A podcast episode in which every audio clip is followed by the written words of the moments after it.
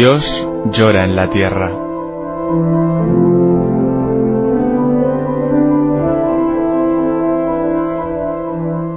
Un libro en el que Berenfried van Straten, el padre tocino, fundador de Ayuda a la Iglesia Necesitada, recoge su experiencia cara a cara con el dolor, la miseria, el hambre y la opresión a lo largo de toda la geografía del planeta.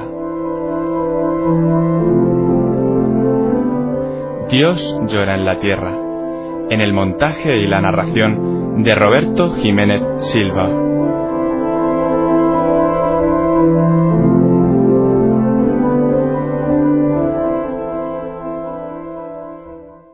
Capítulo 17 Es domingo por la noche y ya está oscuro cuando transitamos por la bastante buena carretera nacional en dirección al sur.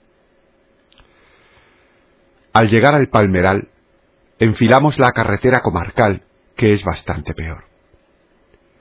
Al cabo de veinte minutos, las sacudidas, ahora más bruscas, del jeep nos confirman que estamos en la carretera vecinal. Descendit ad inferos, y bajó a los infiernos. Gime el párroco, cuando tras una curva mortalmente peligrosa, la cuarta categoría de la red de carreteras brasileñas tortura nuestra espina dorsal. Caracoleamos por una especie de sendero apto para animales y peatones experimentados, que sigue en gran parte el lecho de un río sin agua. Tras hora y media de camino, llegamos a una capilla solitaria en el bosque. Es una de las muchas de esta parroquia que cuenta con un solo sacerdote para ciento diez mil almas en una superficie de mil seiscientos kilómetros cuadrados. Entramos en la capilla, que tiene forma de T. El tejado, de tablones y rústicas vigas cubiertas de tejas, constituye una temeridad arquitectónica más bien amenazadora. Pero los fieles, casi trescientos, que llenan la capilla con sus voces, no se sienten, al menos en apariencia, amenazados por la obra de sus manos. Están orgullosos de su capilla, pese a que el sacerdote viene solamente dos veces al año, ellos se reúnen aquí todos los domingos para rezar, aunque esto les exija a algunos andar tres horas de camino. Hay más hombres que mujeres, y muchas madres llevan un crío en brazos. Todos se agolpan en torno al altar, donde, en medio de dos velas encendidas, sólo hay un transistor. Junto al altar pende un farol de establo, y bajo el farol se agrupan una docena de muchachas y de chicos que saben leer. Siguen la misa vespertina del obispo transmitida por Radio Natal, en cuatro misales en lengua vulgar que posee la parroquia, y dirigen los cánticos y los diálogos. Esta es la iglesia de los pobres que tienen hambre de Dios. Es un espectáculo conmovedor. Hombres y mujeres, jóvenes, muchachas y niños se arrodillan y se levantan rezan y cantan, escuchan y responden a una con sus hermanos privilegiados que en la lejana natal llenan la iglesia del obispo sin catedral. Al parecer, no existe diferencia entre los fieles de la residencia episcopal y estos de la humilde capilla perdida en la selva.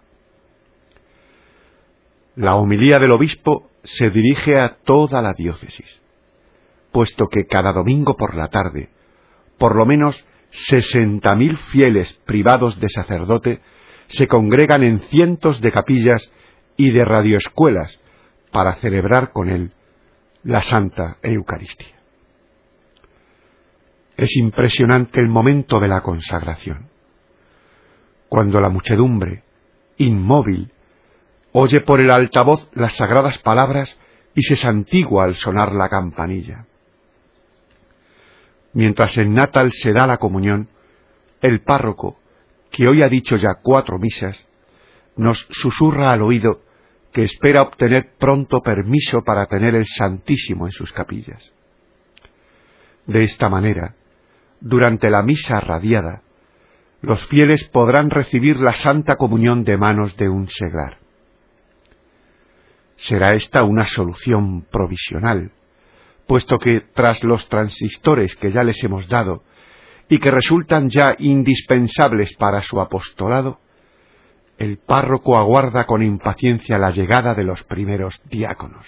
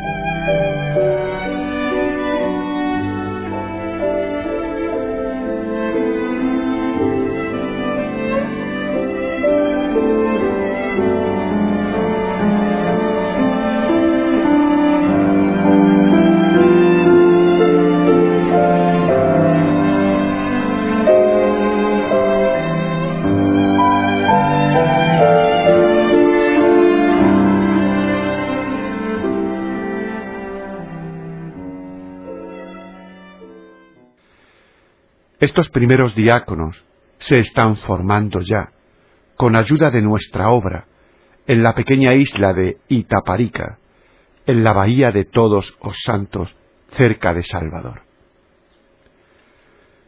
Tres días después de nuestra visita a la capilla de la selva, nuestro itinerario nos conduce a dicho islote. Azul y pulida bajo los rayos del ardiente sol, aparece la bahía de todos los santos. La antigua fortaleza portuguesa que en medio del puerto emerge de las aguas parece desierta. Solo dos palmeras montan una guardia muda. Una blanca canoa nos lleva a Itaparica. Allí se dan los cursos para los futuros diáconos en un seminario de ruido, de tejado rojo, con la fachada color salmón y pintorescos emparrados, rodeado por un paraíso terrenal lleno de cocoteras y de seculares mangueiras. Saludamos a los nueve primeros candidatos al diaconado, que han sido seleccionados por el obispo. Todos ellos, sin excepción, son hombres maduros, casados, de más de treinta años y por lo común alrededor de la cuarentena y que han tenido buen éxito tanto en su vida conyugal como en sus actividades profesionales. Tienen experiencia en el apostolado, una cierta estabilidad económica y suficiente tiempo libre para dedicar al diaconado los fines de semana o los domingos y los días festivos. Es previsible que todos sean bien acogidos por los sacerdotes y por los fieles. Sus mujeres están bien dispuestas y en condiciones de apoyarse en su vocación. Constituyen un grupo variado. Dos obreros, un inspector de policía, un secretario de ayuntamiento, un recaudador de contribuciones, un revisor del oleoducto, una ordenanza, un maestro y un contable. El inspector de policía se sometió a la votación de toda su familia antes de decidir. La mujer y la mayoría de los hijos dijeron que sí, a condición de que, al menos, les dedique a ellos un domingo al mes. La mujer del revisor del oleoducto, un negro, negro como la pez y ya muy conocido como predicador callejero, está tan entusiasmada con la elección de su marido que no derramó una lágrima cuando éste emprendió el largo viaje a Itaparica. El maestro, padre de diez hijos, es al mismo tiempo un buen músico y tiene a su cargo el programa musical de la emisora diocesana. Escribe en dos periódicos, toca el órgano en las iglesias que carecen de organista y es presidente de un grupo que prepara la creación de una facultad de filosofía. El conserje, en su tiempo libre, administra los bienes inmuebles de la diócesis y es el Juan Bautista que allana los caminos a las monjas en las parroquias sin párroco. De este modo, cada uno de ellos ha dado ya pruebas efectivas de su amor por la Iglesia. Los cursos están a cargo de los más competentes profesores y expertos de todo Brasil cinco sacerdotes, dos religiosas y cuatro seglares. El padre Antonino, reventorista holandés, está admirado de la facilidad con que sus alumnos asimilan las difíciles materias. Sor María de la Cruz alaba su atención y su humildad. Todos se sienten faltos de preparación y desean que se les ayude a interpretar fielmente las enseñanzas de la Iglesia. No sobrevaloran sus propias fuerzas y son conscientes de la responsabilidad que recae sobre ellos. Su celo es admirable. Durante el primer mes de estudios aprenden 108 lecciones sobre Sagrada Escritura, dogmática, teología pastoral y moral, historia de la Iglesia, liturgia, música sacra, dicción y elocuencia sociología, psicopedagogía, instrucción sobre los medios de comunicación, así como problemas típicos de los países en fase de desarrollo. La formación completa dura 25 meses, de los cuales el primero, el decimotercero y el vigésimo quinto se dedican a estudiar intensamente en Itaparica. Se ven obligados por ello a sacrificar sus vacaciones mientras que nuestra obra les costea los gastos de viaje y de residencia y también los de los profesores. Durante los otros 22 meses, la formación continúa por correspondencia una vez a la semana, mientras los candidatos se dedican al aprendizaje del diaconado. Todos los meses se reúnen, junto con sus esposas, durante un día de meditación en común y para intercambiar sus experiencias. Un sacerdote y un seglar, ambos expertos en la materia, se cuidan de su formación y visitan con regularidad a los candidatos y a sus familias, a su párroco y a sus parroquias. Tras el vigésimo quinto mes, tercero de intensa formación en Itaparica, aquellos que el obispo considere idóneos recibirán la sagrada ordenación diaconal. Su ministerio será triple. Servicio litúrgico, administración del bautismo, distribución de la comunión, ayuda a los matrimonios, administración del viático a los moribundos, entierros y dirección de los oficios religiosos de la palabra en ausencia del sacerdote, el servicio de la palabra, esto es, la predicación, la catequesis, la preparación al bautismo y al matrimonio, la asistencia eclesiástica ante las asociaciones seglares y la formación de la opinión pública. El servicio a los pobres. Este servicio no se limitará a la actividad caritativa, sino comprenderá también la educación de base y todas las formas de promoción humana. En sus orígenes, el diaconado se instituyó para servir a los pobres.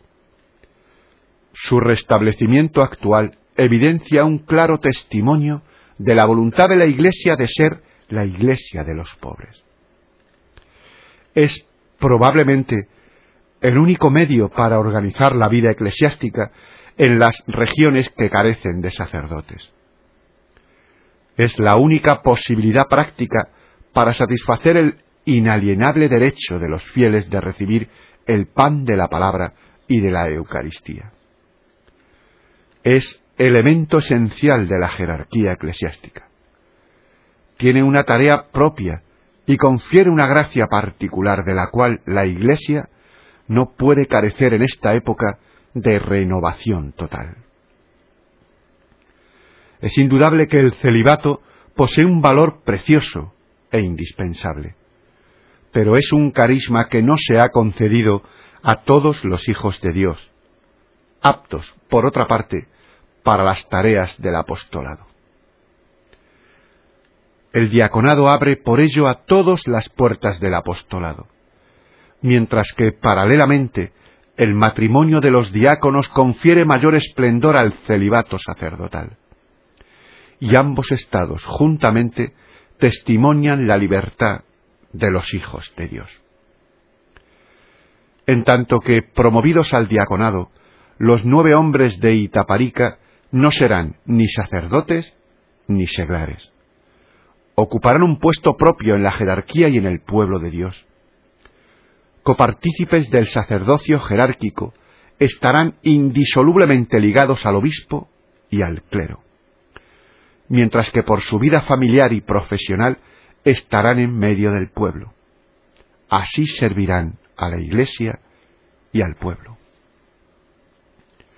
A bordo de la canoa, que a través de la azul bahía de todos los santos y a lo largo de la enseñoreada fortaleza portuguesa nos lleva de nuevo a Salvador, impetramos la bendición de Dios y la simpatía de nuestros bienhechores en favor de esta empresa.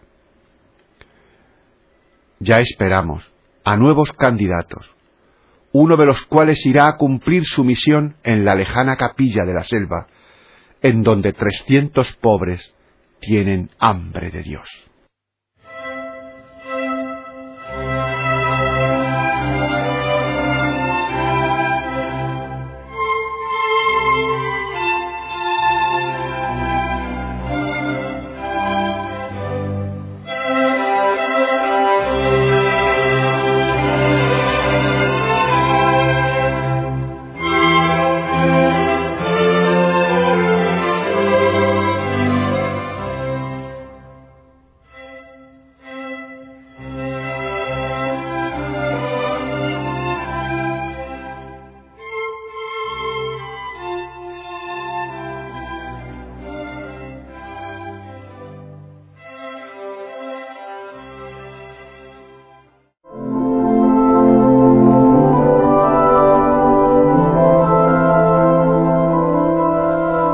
Dios llora en la tierra.